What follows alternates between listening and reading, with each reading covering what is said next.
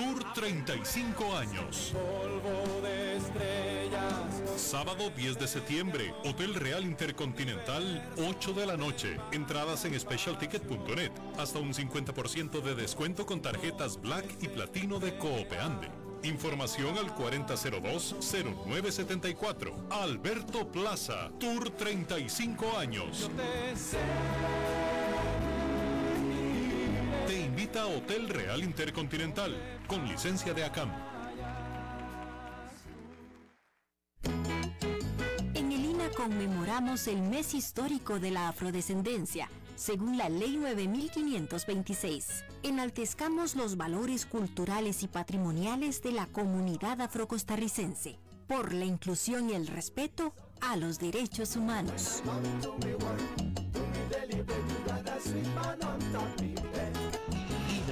La llave del progreso. El agua es vida, salud y bienestar. Por eso, vos y los tuyos necesitan agua purificada, ozonizada y embotellada San Ángel. Hace que tu vida sea más larga y saludable con agua San Ángel. Disfrútala naturalmente y viví una experiencia con agua purificada San Ángel. Pureza que se siente. Búscanos en Facebook como Agua San Ángel.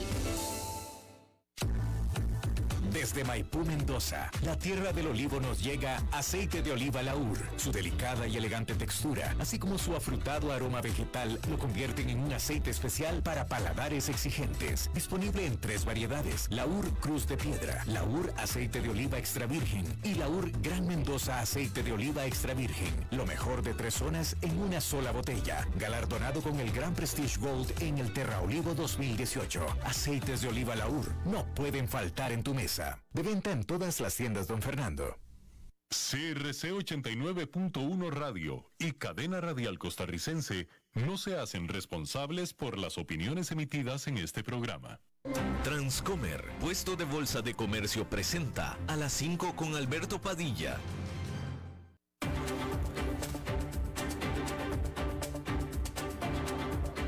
Inicia a las 5 con Alberto Padilla un programa diseñado con el objetivo de llevarte diariamente un tema de actualidad, acompañado siempre de reconocidos editorialistas. De lunes a viernes a las 5 de la tarde por CRC 89.1 Radio. A las 5 con Alberto Padilla. Hola, ¿qué tal? Saludos, bienvenidos a esta emisión de A las 5 con su servidor Alberto Padilla. Muchísimas gracias por estarnos acompañando. Gracias por estar ahí le mando cálidos saludos desde la señal y las instalaciones de CRC 89.1 Radio en San José, Costa Rica.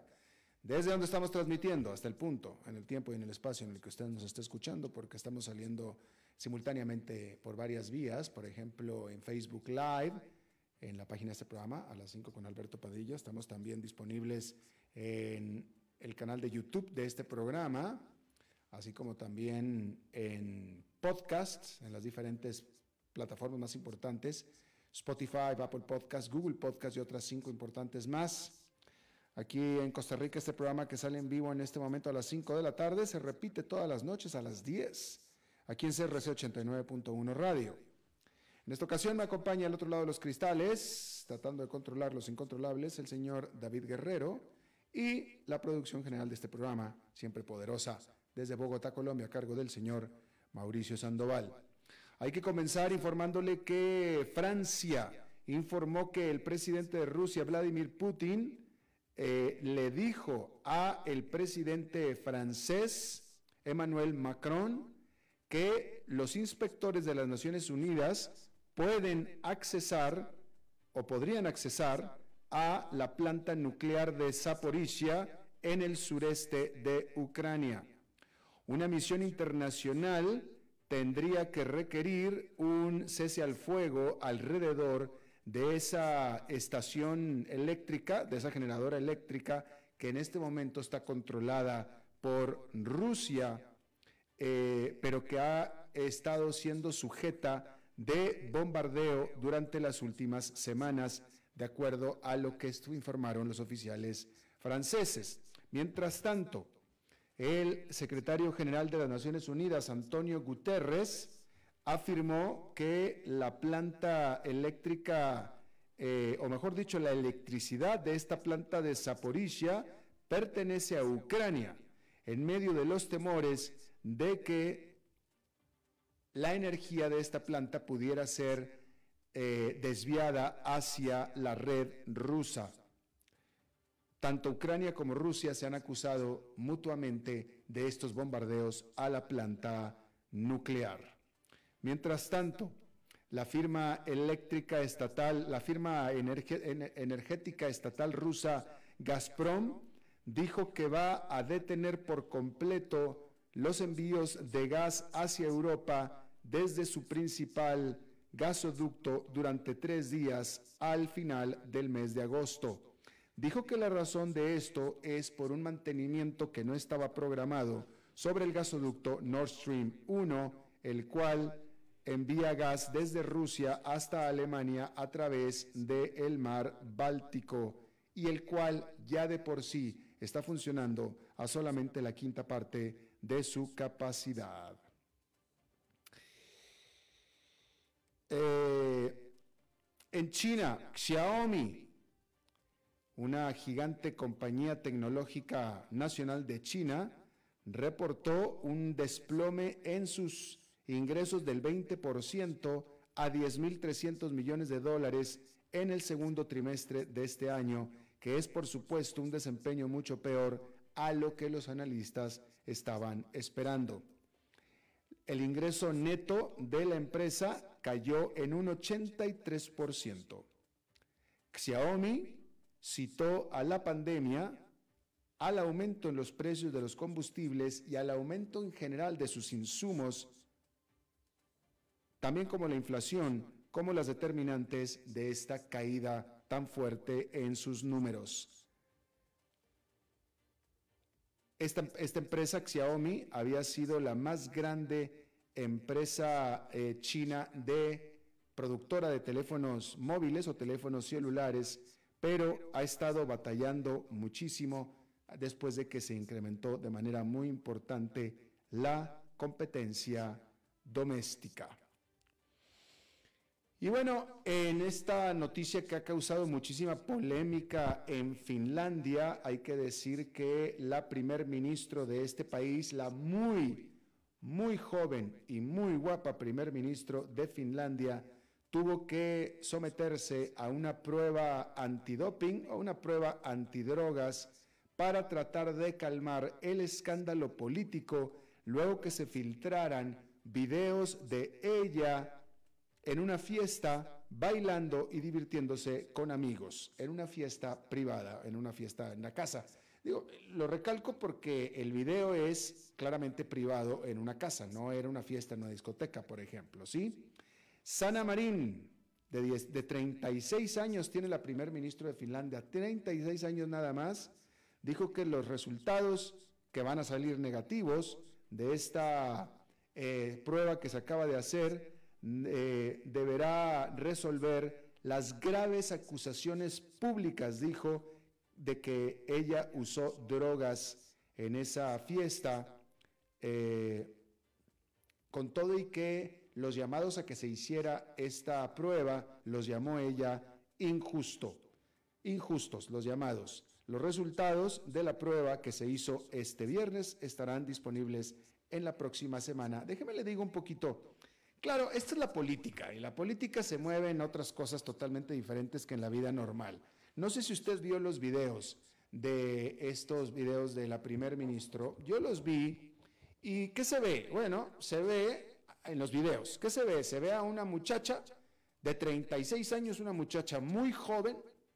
Ella tiene 36, pero francamente se ve más joven todavía, ¿sí? Se ve a una muchacha de 36 años divirtiéndose con amigos de una manera bastante divertida. Sale bailando y sale cantando y etcétera, volteando la cámara que le estaban tomando y sale cantando. La, verdad es que en cualquier otra muchacha de 36 años hubiera sido absolutamente un video de lo más normal. Ni siquiera tiene un vaso de líquido en la mano y tampoco sale fumando, no sale nada, simplemente sale divirtiéndose y eh, cantando y bailando. No se está desvistiendo, no sale con poca ropa, no sale fumando, no sale tomando. Simplemente divirtiéndose bastante, claramente en la privacidad de un hogar con amigos íntimos, claramente. Pero solamente se hace el escándalo porque es la primer ministro. Ahora, está bien, yo creo que sí es raro ver al primer ministro o al presidente de un país bailoteando en una fiesta. Raro, dije no malo, raro, extraordinario, porque uno tiende a poner a los presidentes del país así como que si fueran muy diferentes, ¿no? Pero hombre, querían a una primer ministro de 36 años, bueno, pues eso es lo que se sacan. Una ministra, una primer ministro que después de que abandona la oficina en el día, pues se va a parlotear en la noche. O sea, digo, francamente, ¿sí? Eh, digo, pues la verdad, o sea, no, no, no, no, no, no, no, es que, de nuevo, es la política. Y la política es otro asunto, es otro animal totalmente diferente a la vida o el resto de la vida de los humanos. Porque, pues nada, de nuevo, se ve una muchacha que está divirtiéndose. Eso es todo lo que se ve. Por lo demás, parece ser que como primer ministro es bastante efectiva, bastante eficiente, bastante seria, bastante formal, solamente una noche, no sé si en la noche, pero ciertamente una noche, quiso salir a divertirse con sus amigos, como cualquier persona normal de 36, 46 o 56 o 66 años. Simplemente estaba divirtiéndose. Y bien, ahí lo tiene usted. Por cierto, que no tiene ella antecedentes de uso de drogas. Y de nuevo, en el video no aparece ni con un vaso en la mano, nada, nada en lo más mínimo. Pero bueno, ahí lo tiene usted. Bueno, le recuerdo que es viernes y más tarde, es viernes de mercados, porque más tarde va a estar con nosotros Oscar Gutiérrez de Transcomer hablando sobre la semana de los mercados. Y ya que estamos hablando de los mercados, déjeme, le digo yo por mi parte, antes de irnos de lleno con este asunto con Oscar Gutiérrez más adelante, como yo le he dicho acá repetidamente, si nos guiáramos por el comportamiento reciente de Wall Street, la economía de Estados Unidos se encuentra en uno de sus mejores momentos, ¿eh? Si le hiciéramos caso a Wall Street, la economía está de plácemes, porque las acciones han recuperado una buena parte de la terrible primera mitad del año en la que el SP500 cayó más de un 20%. Pero la realidad es que si bien pareciera que el cielo está despejado, bien podría ser porque es que estamos en el ojo del huracán. Las cosas por Wall Street se ven bastante bien en este momento. El rendimiento del 9,2% en el SP500 el mes pasado marcó su mejor mes de julio desde la Gran Depresión. Fidelity Investments señaló a sus clientes recientemente que el 88% de todas las acciones en el indicador se encuentran actualmente muy por encima de su promedio móvil de 50 días, diciendo que si este repunte continúa mucho más de lo que ha sido hasta ahora, será difícil concluir históricamente que este no es un nuevo mercado alcista.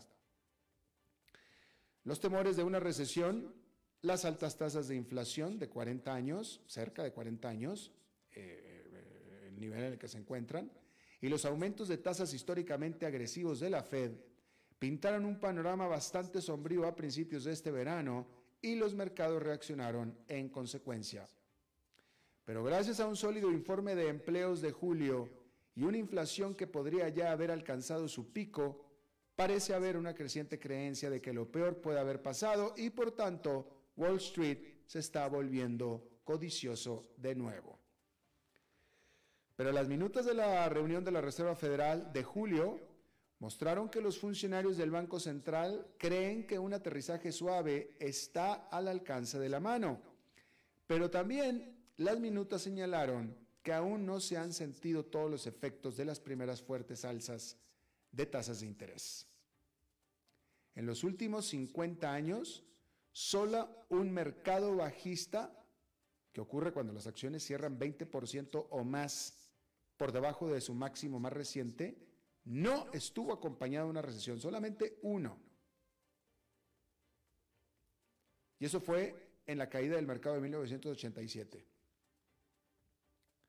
De acuerdo a un análisis de LPL Research, han habido 17 mercados bajistas o casi bajistas del SP500 entre la Segunda Guerra Mundial y esta actual caída y tuvieron una caída promedio de casi el 30% y una duración aproximada de un año. Y obviamente en esta vez no estamos ni cerca de esos valores, para nada. No ha habido recesión y solamente han pasado dos meses. Entonces, hablando empíricamente, deberíamos estar preparándonos para más desplomes. Por otra parte, agosto tiende a ser un mes extraño para los mercados porque los actores del mercado están de vacaciones y el bajo volumen de negociación a menudo conduce a una mayor volatilidad. Septiembre, mientras tanto, es en promedio el mes más débil del año para los mercados. Y esto fácilmente podría ser solamente un rebote del mercado bajista.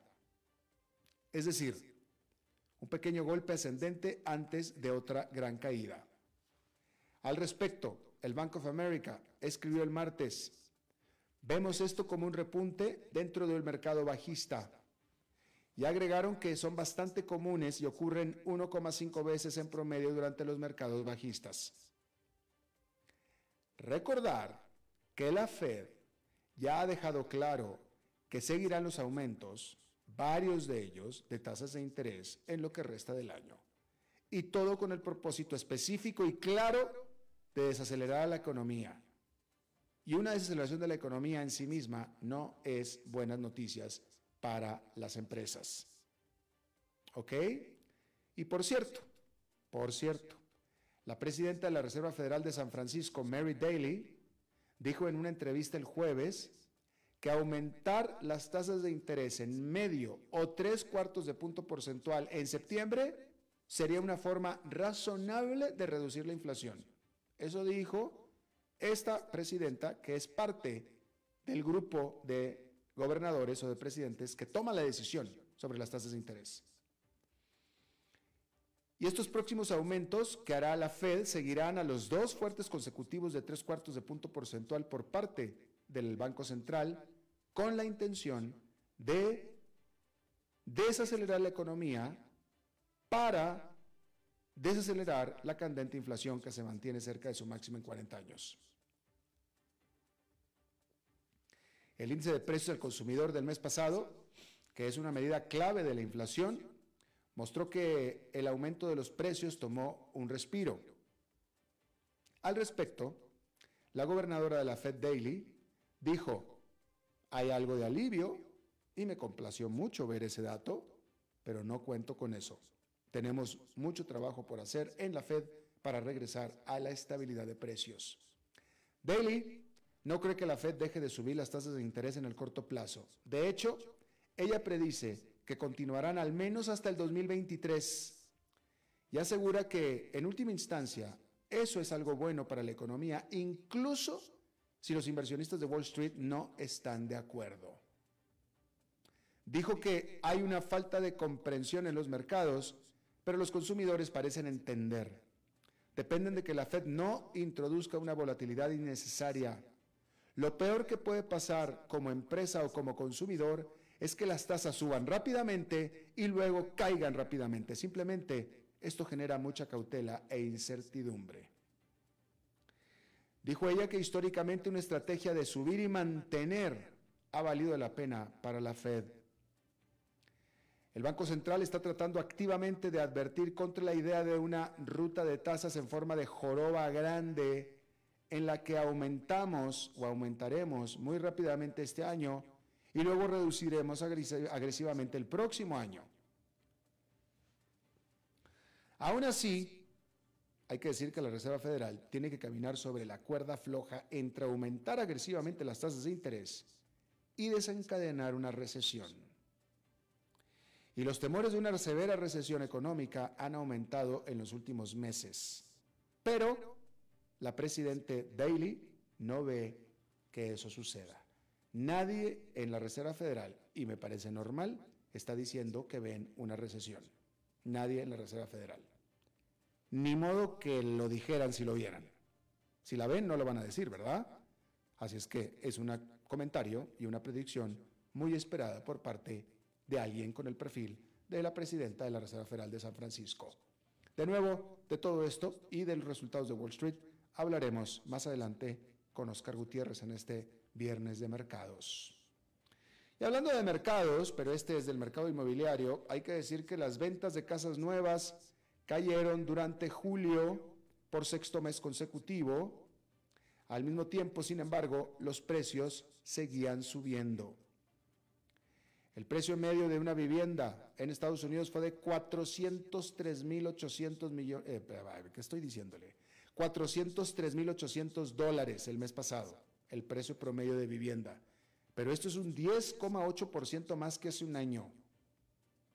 Por tanto, técnicamente el mercado inmobiliario está ya en una recesión, pero solo en términos de disminución de las ventas de viviendas y la construcción de viviendas. Sin embargo, no es una recesión en los precios de las viviendas. El inventario sigue siendo ajustado y los precios continúan aumentando a nivel nacional, con casi el 40% de las viviendas todavía comandando el precio de lista completo. Se venden como van o incluso están más caras, no con descuentos. ¿Vamos a negociar el precio? No, nada. Viene como va.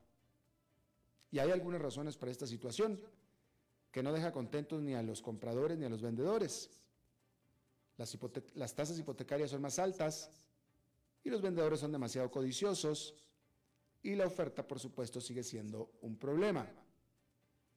Y de todo esto, los peor librados son los inquilinos, es decir, la mayoría, pues los alquileres han subido esos fuertemente. Bueno, ¿se acuerda que aquí seguimos bastante de cerca el caso, la pelea que hubo por Spirit Airlines por parte de JetBlue y de Frontier Airlines, ¿se acuerda? Estamos hablando de tres aerolíneas de bajo costo de Estados Unidos. La más grande es JetBlue. Frontier Airlines propuso una fusión entre Frontier y Spirit. A lo cual JetBlue dijo, no, no, espérate tantito, no, no, no, no, no, ¿cómo que se van a fusionar ustedes? No, nada, nada. Vente Spirit conmigo, yo te compro. Y empezó la guerra. Porque Spirit no quería irse con JetBlue. Bueno, al final, después de mucho batallar y muchas idas y venidas y muchas contraofertas, etcétera, etcétera, al final JetBlue se quedó con Spirit. Y Frontier se quedó silbando en la loma, literalmente. Entonces, si eres Frontier y tus planes de fusionarte con tu principal rival se vinieron abajo, ¿qué te queda por hacer? ¿Qué haces? Te convertiste ya en una enana frente a seis gigantes. Bueno, pues de acuerdo a lo que está haciendo Frontier es crecer e irte, en este caso contra Delta Airlines, que no tenía nada que ver en el asunto, pero se va contra Delta. ¿Por qué? Bueno, porque eh, Frontier Airlines anunció que lanzará vuelos a cinco destinos en Centroamérica y el Caribe desde el aeropuerto de Atlanta, que es el mega hub dominado por la gigantesca Delta Airlines, en lo que es una muy buena noticia para el mercado de Atlanta, puesto que este aeropuerto tiene muy poca competencia y prácticamente nula competencia en vuelos internacionales. Por lo tanto, Delta hace lo que se le da la gana con las tarifas. Entonces, entre noviembre y diciembre, Frontier agregará vuelos directos entre Atlanta, a San José, Costa Rica, Liberia, Costa Rica, Nassau, Bahamas, San Salvador, El Salvador y Kingston, Jamaica, con pasajes que costarán entre 140 y 180 dólares redondo. Esta aerolínea comenzó a operar internacionalmente desde Atlanta hace poco menos de un año nada más, ofreciendo vuelos sin escalas a Cancún, Montego Bay, Jamaica y Punta Cana en República Dominicana. De tal manera que Frontier está descubriendo que su futuro es irse de frente contra Delta en la propia casa de Delta. Claro, para Delta este es un mosquito en la oreja. Delta es la segunda aerolínea más grande de Estados Unidos. Frontier es la sexta o séptima. Es una enana, nada que ver. Encima, cada uno de todos estos destinos o vuelos serán de frecuencias de 1 a 2 por semana. Delta tiene al menos un vuelo diario a cada uno de estos destinos. ¿Sí? Entonces, para Frontier es un gran paso, definitivamente. Para Delta es una pequeña molestia. Habrá que ver si Delta decide convivir civilmente con su nuevo pequeño rival en casa o decide ganarle en su propio partido tumbando al piso las tarifas. Porque si Delta se decide a tumbar las tarifas al grado de regalarlas los días en los que Frontier vuele, saca el mercado, saca del mercado a Frontier. Los saca del mercado, definitivamente. Entonces vamos a ver qué es lo que hace Delta al respecto, pero por lo pronto es excelente noticia para el mercado de Atlanta. Adicionalmente, Frontier anunció un nuevo vuelo entre Orlando, Florida y Guadalajara, México. Pero fíjese, es interesante porque como Frontier se está expandiendo hacia el sur, hacia Centroamérica y el Caribe. Y tanto Spirit como JetBlue, las tres tienen, bueno, las, las dos, las dos, pero ahora Frontier también, tienen grande presencia también en el Caribe, Centroamérica y norte de Sudamérica. También. Y eso es de llamar la atención. Eh, y supongo que también tiene que ver, y aquí tuvimos a la entrevista hace un par de días con el presidente de Arayet de República Dominicana, que se estrena o que despega por primera vez a mediados del próximo mes de septiembre, cómo el mercado centroamericano, caribeño y latinoamericano en general está explotando desde el punto de vista aéreo, tanto por locales como por estadounidenses. Y es de llamar la atención. Algo interesante está pasando en el mundo de los viajes aéreos en América Latina, intrarregional y entre Estados Unidos y América Latina, concretamente Centroamérica y el Caribe. Y aquí tiene usted a Frontier expandiéndose de manera importante hacia la región. Bien, Vamos a hacer una pausa y regresamos con Oscar Gutiérrez. A las 5 con Alberto Padilla, por CRC 89.1 Radio. Desde los verdes bosques de nuestra montaña nos llega agua Cerros de la Riva, agua fresca de manantial que te permitirá vivir en equilibrio, tu salud y la de tu familia, libre de sustancias químicas, envasada sin alterar su naturaleza a 2.000 metros de altura. Agua Cerros de la Riva, naturalmente neutral. Búscanos como cerrosdelarriba.gmail.com Llámanos al 8374 3229. Cerros de la Riva, Live Spring Water.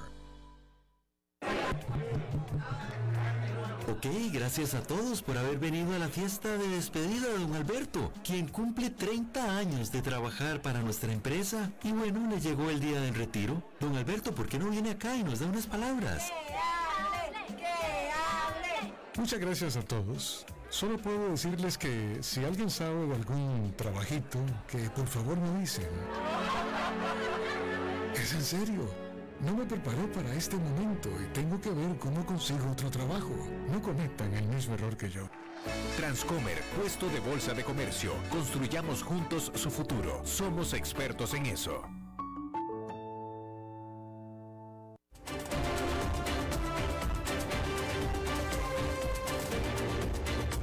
Seguimos escuchando a las 5 con Alberto Padilla. Bueno, como cada viernes, viernes de mercados, análisis de mercados de la semana, y para eso está en este segmento patrocinado por Transcomer, Oscar Gutiérrez, presidente de qué? De Transcomer. ¿Cómo estás, Oscar? Muy bien, Alberto, buenas tardes, un gusto estar en tu programa.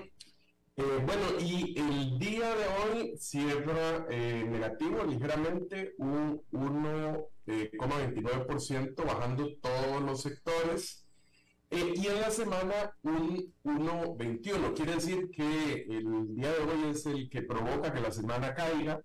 En la semana al final cayeron 8 de los 11 sectores, estuvo positivo solo el sector de energía. Acordémonos que hoy es el tercer viernes del mes y eso significa que hay más volatilidad porque eh, el tercer viernes del mes siempre vencen opciones en, las acciones y eso hace que eh, haya movimiento eh, de las personas que tienen que liquidar estas posiciones para salir de los riesgos de las opciones. Entonces normalmente crea un poquito más de volatilidad. ¿Triple, triple witching o double witching? creo que solo hoy, solo acciones. Existe el caso, ahora que mencionas eso, de que en un viernes terminan también las, los futuros y, terminan también materias primas, y entonces eso hace todavía más volatilidad, pero hoy no es el caso. Este, lo interesante que se mantiene, bueno, a pesar de que ha habido, sigue la discusión de si recesión o no recesión, eh, como mencionabas hace un rato, las apuestas, curiosamente, esta semana terminan igual, las acabo de chequear y terminan igual que como cerraron la semana pasada, es decir, las apuestas referentes a los aumentos de tasas de interés, en que eh, el 57,5% de las probabilidades es que el aumento sea solo de un medio punto, 50 puntos base, y un 42,5% que la probabilidad sea 75 eh, puntos base. Curiosamente se mantiene exactamente igual eh, que la semana pasada. Y bueno, yo creo que eh, la próxima reunión es el 21 de septiembre, es prácticamente un mes casi exacto. En unas tres semanas o dos semanas ya estaremos viendo los resultados de los dos indicadores más importantes que son el de empleo y el de inflación del mes de agosto y ahí ya vamos a tener más claridad probablemente de, de qué va a pasar con esto. Ahorita eh, te voy a mencionar, bueno, los diferentes criterios de si será este un rebote de un mercado hacia la baja o no, y todavía no hay consenso, ¿verdad? Yo eh, particularmente siento que para sentir que el mercado vaya hacia arriba, yo creo que hay que esperarse incluso los resultados de utilidad del tercer trimestre del año, porque ahí ya vamos a ver un poco más el efecto que ha tenido esta inflación en las utilidades de las empresas. Entonces, bueno, yo creo que, repito, antes había dicho que tal vez hasta el final del, del, año veo yo que, que, se pueda tener más claridad si esto va hacia arriba. A mí me, me gustaría, Alberto, darle seguimiento eh, a la conversación que tuvimos la semana pasada con eh, los stocks meme, las acciones meme, en particular hablamos del caso de Bed Bath Beyond. Eh, ¿Se acuerdan que el, eh, había tenido un movimiento bastante fuerte y había cerrado en 12.95, eh, que representaba un, un 110% del jueves anterior? Bueno, esta semana fue una legítima montaña rusa. El martes eh, pasado se movió entre de 12.95 que había cerrado el viernes. El martes estuvo entre 15 y 28, incluso llegando a un máximo de 30 el, el miércoles, o sea, de 12,95 a un crecimiento fuertísimo, 131% incluso eh, de ese cierre. Y hoy cierra en 11 dólares. Ahora, para, para entender eh, qué fue lo que pasó esta semana, me gustaría hablarles un poquito de una persona que fue el protagonista para mí principal de este movimiento, que es el señor Ryan Cohen, y Ryan Cohen eh, funda en el 2011, apenas a sus 25 años, una compañía que eh, se conoce hoy como Chewy, que está en el mercado, que es una empresa que vende por internet eh, productos para mascotas. Bueno, funda esta compañía teniendo 25 años, hace, hace 11 años. en el 2013, después de haber sido rechazado por más de 100 compañías de capital de riesgo, logra su primera inversión en la compañía de 15 millones de dólares. Ya para el 2016, eh, tres años después, logra que esta compañía tenga ventas por 900 millones de dólares y se convierte en la empresa número uno de ventas eh, en línea para productos de, mascotas. En este mismo año logra que empresas eh, reconocidas como BlackRock y T. Rowe Price entren como inversionista. Y un año después ya ha logrado que entren inversionistas por 350 millones de dólares y está listo para emitir su IPO, en inglés Initial Public Offering, la oferta pública inicial de la compañía, cuando en abril de ese año la compañía PetSmart viene y compra Chewy por 3.350 millones de dólares. O sea, y es la mayor venta en ese momento de una empresa e-commerce. O sea, un muchacho eh, del 2011 a los 25 años, 6 años después, eh, de cero, logra crear y vender una compañía por 3.850 millones. Bueno, este, él se mantiene como CEO de la compañía un año más y la lleva en ventas hasta 3.500 eh, eh, eh, millones de dólares. ahí se retiran de CEO. En junio, un año después, esta empresa se hizo pública y, y, el valor fue de 8.700 millones de dólares. Ahora, ¿por qué es importante este señor? Porque él, fue el que en enero del 2021 entra en la junta directiva de GameStop, con otros dos ejecutivos de Chewy, después de haber comprado un 13% de la compañía. Y eso inicia un movimiento fuerte de, de meme stock y todo, que lo vivimos en ese momento. Incluso, bueno, eh, cuando vendió Chewy, se convirtió también en un accionista muy importante de Apple, con 6 millones y algo más de acciones que hoy valen cerca de mil millones de dólares. Y eh, el, el, tema que tiene que ver con Bed Bath Beyond es que en marzo él compra y anuncia que compra cerca del 10% de la compañía. Y esto es lo que empieza a, lo que sirve como catalizador. ¿Te acuerdas? La semana pasada hablábamos del caso de Bed Bath Beyond, que tenía una gran cantidad de acciones eh, vendiéndose como, como short en posiciones cortas eh, y típicamente eh, toma un catalizador hacia arriba para provocar que despegue lo que llamamos que es un apretar a los cortos, un short squeeze, que es que obliga a que estas personas empiecen a recomprar y recomprar y subir su participación. Bueno, esta, este anuncio de que, de que Ryan Cohen entra de accionista fue el catalizador, empiezan en las acciones a subir, suben tanto como te comentaba eh, eh, hace un momento, que llegaron hasta 30 dólares desde 12.95. Eh, y la polémica es que el jueves sale a la luz un, una, un registro ante la Comisión de Valores en donde él anuncia que vende toda su participación. Es decir, él vino, compró, la gente se eh, eh, entusiasmó con esto, empezó a comprar más, provoca todo esto y vende toda su participación, que había llegado a un 11,8% de la compañía entre martes y miércoles de esta semana. Y entonces la acción cae hoy un 43%. El señor este, en ese movimiento se ganó 60 millones de dólares. Eh, y, entonces, bueno, ha despertado una polémica y es, es, un, es interesante eh, conversar eh, el asunto, porque incluso hace un rato estuve viendo una entrevista de un, eh, de un antiguo presidente de la Comisión de Valores y decía que esto debe ser investigado. Que, que, esto pareciera y huele a, a, manipulación de mercados. Porque, es decir, ya es una, es una figura relativamente pública. Al haber provocado este movimiento en GameStop, ahora hace esto, eh, tiene sus blogs, se anuncia que está comprando y todo, sube la acción fuertemente y viene y vende todo y un solo tiro. Ahora, el, el asunto es que eh, eh, para esta actuación, bueno, uno podría decir sencillamente de, no, yo vi que había una gran posibilidad de, de, que existiera este, este short squeeze, esta aprieta de los cortos y sencillamente especulé, entré y vendí esa puede ser una posición. Otros podrían decir, bueno, me estoy aprovechando de que el hecho de que yo compre noticia y provoca esto y luego salgo con una gran ganancia.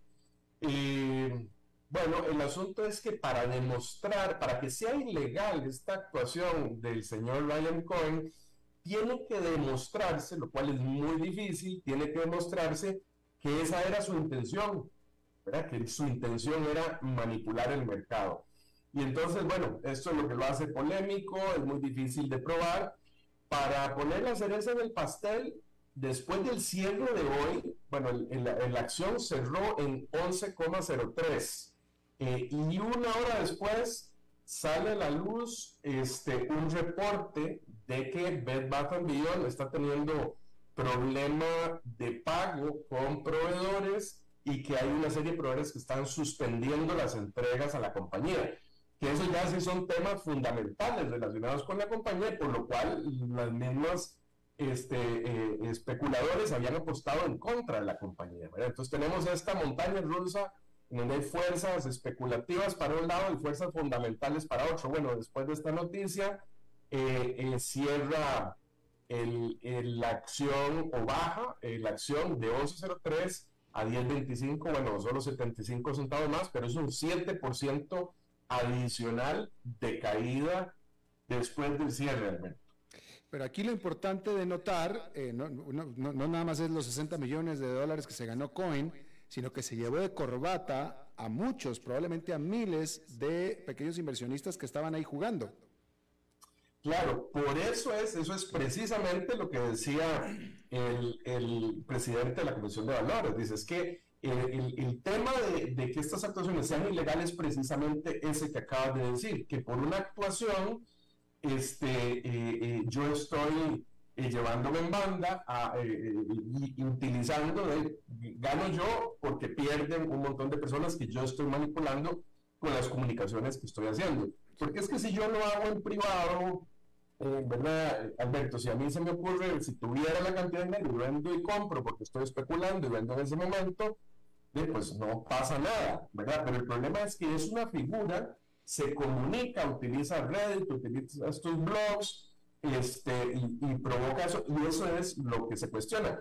Bueno, me parece que también salió una noticia de un muchacho de universidad, también que viendo eh, eh, la posibilidad de este short squeeze, consigue 25 millones de dólares de amigos y familia, pues no era un muchacho de poca plata, pero bueno, consigue ese dinero, este, compra una participación fuerte en en, en Bed Bath Beyond, incluso manda una carta pidiendo que se reestructure la compañía y sube y vende y se gana 110 millones de dólares. Entonces, bueno, ok, este muchacho eh, eh, fue noticia eh, el que hizo esto, pero no tuvo capacidad, digamos, de hacer esa manipulación de mercado, si se quiere. Y es que el asunto es que con Cohen parte de esas participaciones no solo fueron acciones, sino me parece que como un millón y resto de opciones, ¿verdad? Que es una apuesta bastante, digamos, arriesgada de que vayan a, subir las acciones a ese nivel. Y bueno, él entró y salió, Alberto, exactamente en el pico, ¿verdad? Los dos días que más subió fueron martes y miércoles y fueron los días en donde vendió este señor. Entonces, pues sí, yo creo que es posible que, que inicien una investigación probablemente con esto. Ahora, pareciera que este famoso Cohen aprovechó la manía meme sobre las acciones de Beth Beyond. Es decir, él no generó la manía, él nada más fue y aprovechó. Él, él pescó en río revuelto, ¿no es cierto? Bueno, este, más o menos, porque él anuncia, eh, es decir, él, él compra las, las acciones, acordemos que eso había pasado en GameStop también, él, había comprado, hay, después de cierto porcentaje que uno compra una compañía está en obligación de, reportar, de reportarlo ante la Comisión de Valores y esa documentación se vuelve pública. Entonces, él viene y compra en marzo, reporta que compra, me parece, de 9,8% de participación, lo revela ante el SEC y esto funciona como catalizador, porque si nos vamos al precio que había en marzo, no había pasado todo esto. Eso empieza a provocar más movimiento, más interés, hasta que llega un umbral en donde eh, eh, es la subida del precio de las acciones empieza a presionar a las personas que han, que han vendido en corto y eso empieza a disparar más fuerte el precio, que lo mencionamos la semana pasada. Eh, este, pero aquí ya es como la, la cúspide del asunto y él eh, donde ya ve que se dispara fuertemente, ya había acumulado un poco más, hasta 11,8% de participación y sale a vender a mitad de semana. Ya, las acciones que compró en marzo fueron de Bad Bath Beyond. Sí, correcto. Ya, entonces sí, ok, entiendo. Sí, sí, sí. Eh, así es. Y bueno, no, pues ahí está, este, bueno. Eh, sí, es, es, es, interesante, eso lo, lo veremos, bueno, Ah, eh, hay en, otros, eh, otros casos de algunas acciones que se movieron hoy, me parece que, que también son interesantes de, de mencionar, eh, ya no relacionado con estos meme stocks, sino con otros eventos. Hay una empresa que no es tan conocida, Axon Therapeutics, este, pero que subió fuertemente, con un 40%, esto a raíz de una nueva droga aprobada por la FDA, una, es una compañía farmacéutica, biofarmacéutica, este, que generó una nueva droga antidepresiva que se llama Auvelity y esto provocó eh, que subieran las acciones un 40%. Esto es lo que sucede a veces también con estas compañías que pegan estos brincos fuertes por eventos legales. Este es del tipo, típico evento de una compañía farmacéutica. Ahora les aprueban la droga y se disparan.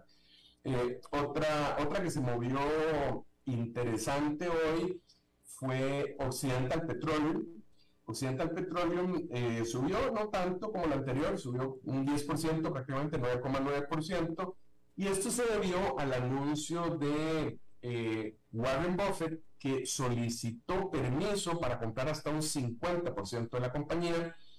Eh, eso tuvo, él tuvo que pedir permiso, ya tenía una participación de un 20% y tuvo que pedir permiso porque Occidental Petroleum tiene una, una planta que, eh, que, el exceso de combustible de la planta se utiliza para producir energía en un mercado en donde también el señor Warren Buffett a través de Berkshire Hathaway tiene otra planta eh, que y entonces el, el eh, que también produce lo mismo y vende, vende energía en ese mismo mercado y entonces el hecho de que Warren Buffett comprara o compre esta participación en Occidental Petroleum podría provocar eh, este, un monopolio en ese mercado de energía. Entonces, por eso eh, tuvo que pedir permiso.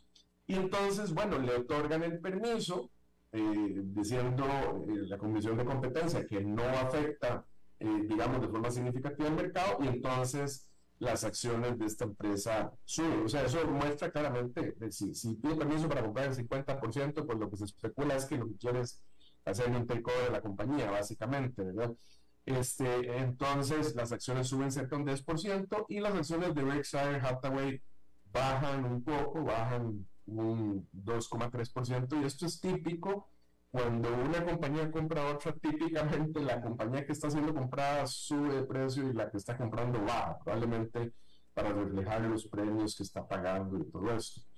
Em, otra muy interesante eh, eh, que se movió fuertemente hoy, un 20%, es Food Locker. Y esto es, bueno, Raúl, aparte que tuvo un buen reporte de resultados, eh, mostró 1,1 de utilidades cuando se esperaba un 0,8. Lo principal fue que anunció un cambio de CEO hacia la nueva CEO que entra en la compañía, es Mary Dillon, que eh, eh, fue CEO de Ulta Beauty, había logrado muy buenos resultados en Ulta Beauty, también ella está en la junta directiva de Starbucks y, y KKR, KKR es una empresa de banca de inversión, eh, y este movimiento los analistas lo, lograron hacer un, upgrade, una mejora en la calificación de la empresa, pues, fueron principalmente bueno, Bank of America, Citigroup y JP Morgan, y esto el mercado lo tomó eh, muy positivo y subió un 20%. Full Locker es una empresa que, que eh, vende zapatos y vende eh, ropa. Entonces, esto es otra de las compañías que, que se movió de manera importante el día de hoy. y por último, cuatro compañías se afectaron por la baja en Bitcoin si uno, me parece que Bitcoin cayó en un 8,24, un 8%, ya sabemos de por sí que, que Bitcoin es volátil, pero esto se trajo abajo varias compañías que, que están relacionadas con, con eh, las criptomonedas. Coinbase, eh, la más directa, que es un, un, exchange, una bolsa de, criptomonedas, que cayó un 11,3%. Eh, Block, que es eh, anteriormente Square, que es una empresa que utiliza pagos electrónicos y, acepta eh, nueve eh, criptomonedas también, también se vio afectada en 6,7%. Robinhood, el, el broker, este, que, ha sido bastante popular a nivel de detalle que se puede transar también eh, cripto, bajó 9.95, casi un 10%. Eh, finalmente Roblox, que es una plataforma para diseño de juegos, lo que pasa es que también tiene un mecanismo en donde puede aceptar este, criptomonedas, también se vio afectada cerca de un 5%. Así que ya vemos que eh, las criptomonedas tienen eh, sus efectos en bolsa también. Definitivamente. Eh, y Oscar, me parece nada más importante recalcar, porque bien informaste que esta semana fue perdedora para los mercados, para Wall Street, pero recalcar que es la primera semana perdedora que se rompe, con esta, con esta semana perdedora se rompe una racha de cuatro semanas seguidas ganadoras. Sí, claro, estamos eh, mejor que el punto más bajo del, eh, del año, ¿verdad? sí, cuatro, semanas. Eh, habíamos hablado anteriormente que incluso se había logrado romper un nivel de, resistencia que el S&P 500 mm, venía rompiendo eso cerca de 4.150. yo no estoy convencido que sigamos para arriba, como te lo he mencionado, este, sin embargo, bueno, ha sido un rebote bastante fuerte, sin duda.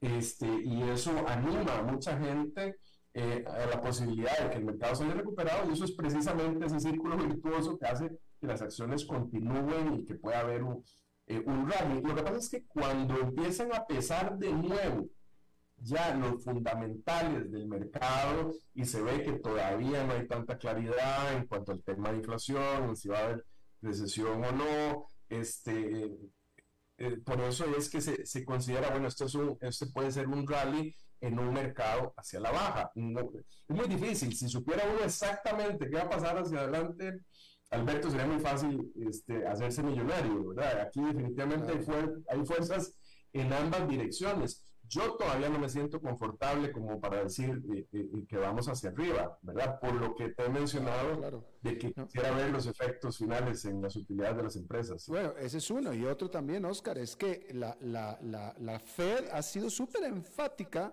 en que van a continuar las subidas de tasas de interés. Estábamos, estaba, tuviste, estaba leyendo, citando a Daly, a la presidenta del Banco Central de Florida, de, de San Francisco, de la Reserva Federal, donde ella decía que va a haber subidas de tasas de interés todo el resto del año y por el 2023 también. Pero el punto es que la Fed está buscando un desacelerón de la economía sí o sí, y eso tiene que afectar a los números de las empresas. Sí, totalmente. Yo creo que lo mejor que podría pasar, Alberto, el, el soft landing, que llama el aterrizaje suave, sería si esa inflación, me parece a mí, empieza a bajar pero lentamente. Es decir, si, yo, yo, consideraría que, que, sería positivo si se ve pequeñas bajas poco a poco de la inflación, porque el problema es que si baja muy fuerte, este, el miedo de, la, de recesión puede causar eh, eh, este, el efecto contrario en la misma Fed. Es decir, si, si baja demasiado fuerte, eso obligaría incluso la, a la Fed a bajar rápidamente las tasas. Y entonces estamos en una montaña rusa que lo que provocaría es mucho más volatilidad y todo. Yo creo que lo que están buscando para lograr ese, ese aterrizaje suave es, ese eh, eh, que vaya bajando poco a poco eh, la inflación. Y, y, bueno, en este momento sí es cierto que bajó el mes pasado, como lo habíamos mencionado, principalmente se debió a la baja en energía, pero hay otras fuerzas hacia arriba de comida, por eso es que yo no estoy tan claro que ya hemos llegado al tope de inflación y es muy importante ver cuáles van a ser este, los resultados de la inflación de agosto para ver cómo, cómo actúa la Fed este, y ojalá que, que se dé esa baja poco a poco para darle mayor estabilidad a los mercados. Claro. Bien, Oscar Gutiérrez, presidente de Transcomer, en este segmento patrocinado por Transcomer. Te agradezco muchísimo que hayas estado este viernes, como siempre, Oscar. Muchas gracias y buenas tardes, Alberto. Hasta la próxima semana. Bien, vamos a hacer una pausa y regresamos con más. A las 5 con Alberto Padilla, por CRC 89.1 Radio. Ok, gracias a todos por haber venido a la fiesta de despedida de don Alberto, quien cumple 30 años de trabajar para nuestra empresa. Y bueno, le llegó el día del retiro. Don Alberto, ¿por qué no viene acá y nos da unas palabras? Muchas gracias a todos. Solo puedo decirles que si alguien sabe de algún trabajito, que por favor me avisen. Es en serio. No me preparé para este momento y tengo que ver cómo consigo otro trabajo. No cometan el mismo error que yo. Transcomer, puesto de bolsa de comercio. Construyamos juntos su futuro. Somos expertos en eso.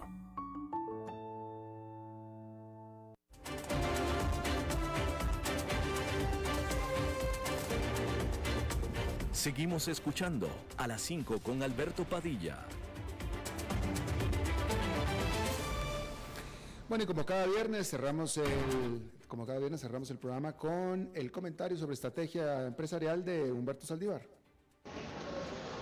¿Qué tal Alberto? ¿Cómo estás? El día de hoy voy a hablar sobre el rango salarial y la importancia de generar las expectativas adecuadas de acuerdo al percentil que muestra esta esta tendencia o esta encuesta, ¿no? ¿A qué me refiero con esto? Si tú quieres este, un profesional que tenga ciertas habilidades y esté en un cierto rango salarial, no pretendes que por dos pesos vas a tener a alguien que debería estar ganando seis o, o ocho, ¿no? ¿Y a qué voy con esto? Eh, normalmente cuando tú haces eso es porque estás dispuesto a así llevarlo poco a poco hacia otro nivel, pero te va a costar, lo vas a tener que desarrollar, lo vas a tener que adaptar a la empresa y lo vas a tener que eh, apoyar en su crecimiento. Cuando ya quieres a alguien de 8 y quieres pagar 2 por él, pues definitivamente lo que va a pasar es que vas a frustrar a la persona y vas a frustrarte tú mismo, porque estás generando expectativas que no son de acuerdo a la realidad que tú estás esperando. Y eso pasa mucho en empresas, sobre todo pequeñas o medianas, que quieren a, un todoterreno, pero que eh, no están dispuestos a pagar eh, ese salario por él. Eh, ojo, no estoy diciendo que siempre, inclusive a veces ni siquiera es bueno tener a una persona con esas, con esas habilidades si tu empresa no está eh, preparada para lo mismo. Es decir, si tú eres una empresa mediana que va en crecimiento, busca a alguien que sí tenga buena, buen perfil, pero no precisamente que sea el mayor rango salarial y eventualmente tú lo vas desarrollando y vas invirtiendo en su desarrollo, ya sea en capacitaciones, en entrenamiento, en conocimiento técnico y eventualmente, bueno, y ahora sí, es decir, esas expectativas se van a lograr, pero no de inmediato.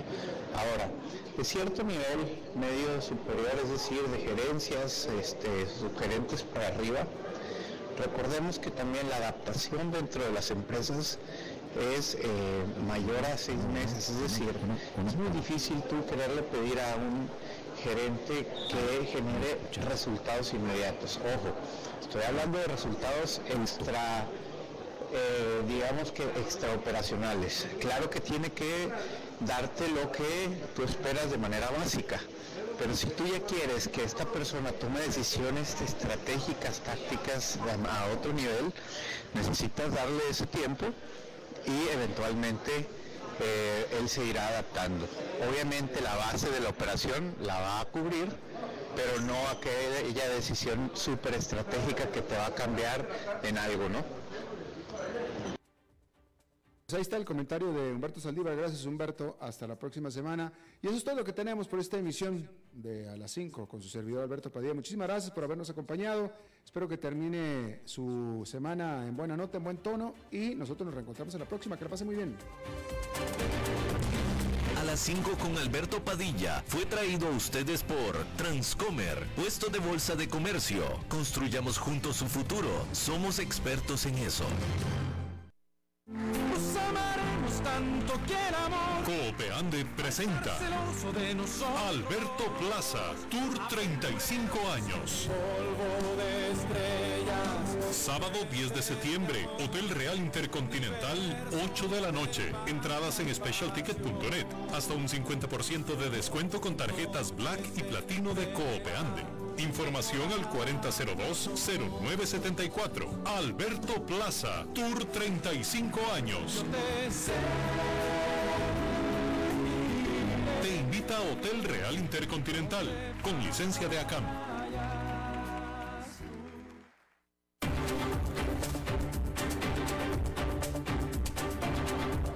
Concluye a las 5 con Alberto Padilla un programa diseñado con el objetivo de llevarte diariamente un tema de actualidad, acompañado siempre de reconocidos editorialistas, de lunes a viernes a las 5 de la tarde por CRC 89.1 Radio, a las 5 con Alberto Padilla